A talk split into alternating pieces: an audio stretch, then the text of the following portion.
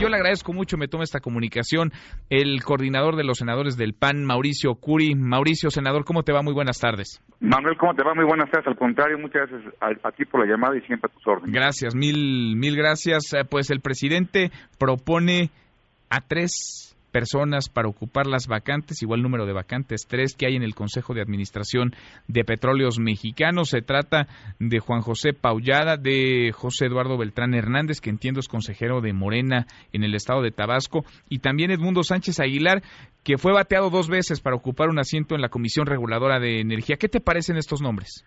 Pues mira, francamente habrá que irlos viendo uno por uno, que ya rechazamos de la CRE, bueno, si no, si no ocupo en la CRE, pues creo que mucho menos en, en un puesto de consejero en Pemex, habrá que revisar los, el, currículum de ellos, cuál ha sido su trayectoria y ver si, si tienen o no tienen el perfil.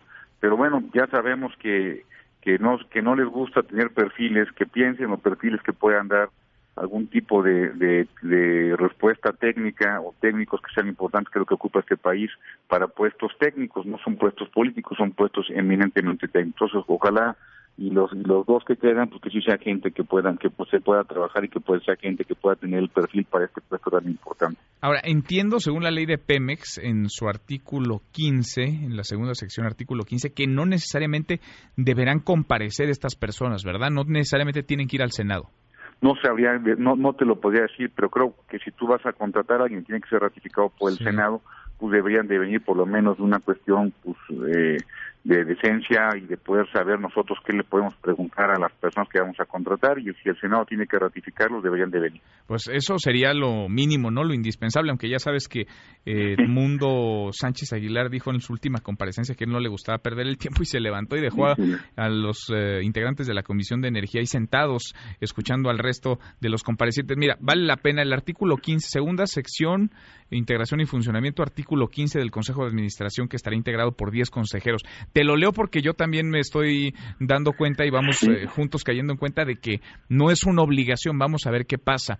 Dice, para efectos de lo dispuesto en la fracción 3, el Ejecutivo Federal enviará la designación acompañada de la documentación que acredite el cumplimiento de los requisitos para ocupar el cargo. La Cámara de Senadores ratificará en su caso, mediante el voto favorable de las dos terceras partes de sus miembros presentes, la designación respectiva sin la comparecencia de la persona designada dentro del improrrogable plazo de 30 días naturales siguientes a la recepción del nombramiento. Vamos a, vamos a revisarlo, no sé si esto eh, sea para el post o el antes de la designación, pero por lo pronto es lo que dice esta eh, sección segunda.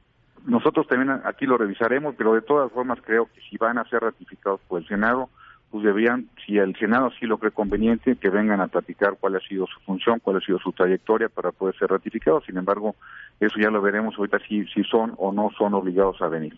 Mauricio, senador, otro tema. Se propone, propone Morena, eh, voz de Ricardo Monreal, el coordinador del grupo parlamentario, que se aumente el número de ministros de la Corte de 11 a 16. ¿Cómo ves tú esta propuesta? Lo veo bien preocupante, francamente lo veo muy preocupante porque lo que se está haciendo, sin lugar a dudas, es colonizar los poderes autónomos, colonizar la, Suprema Corte de Justicia de la Nación, que sin lugar a dudas es un contrapeso del presidente de la República, ya colonizaron los órganos autónomos como el tema de la CREL, que quieren colonizar el INE, quieren cambiar una reforma educativa para que desapareciera un órgano autónomo constitucional, y aquí no le veo razón de serlo. Hay un sistema nacional anticorrupción que está en marcha, que lo están deteniendo y que es importantísimo que siga adelante y lo debemos de consolidar.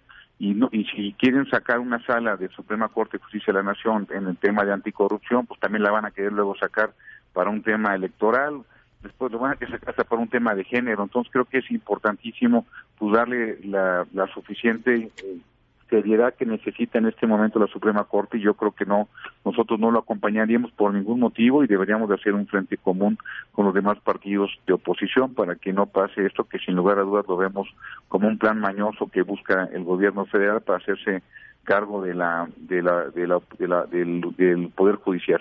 Es decir, esto sí sería, digamos, un acuerdo o al menos estaría enterado o lo vería bien el propio presidente López Obrador bueno, yo, yo estoy seguro que aquí es una ventanilla para el presidente López Obrador y que, en ningún momento hemos visto que el, que el, que el grupo parlamentario de Morena ah, vaya en contra o que piense por sí solo, siempre está pensando en la misma circunstancia que está pensando, pensando su jefe, que es el presidente López Obrador.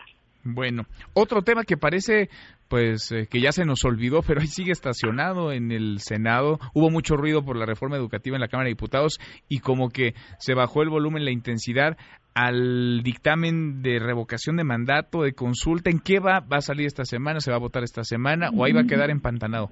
Yo creo que sigue empantanado. Quieren pasar una gran cantidad de reformas constitucionales los cuales nos preocupa muchísimo porque muchas de ellas, como te digo, va en contra de los órganos autónomos o va a querer no dar, no tener elecciones e, e, equitativas para el 2021 y el, tema de la reforma de la de, revocación de mandatos sí nos preocupa, pero yo no creo que la quieran pasar esta semana.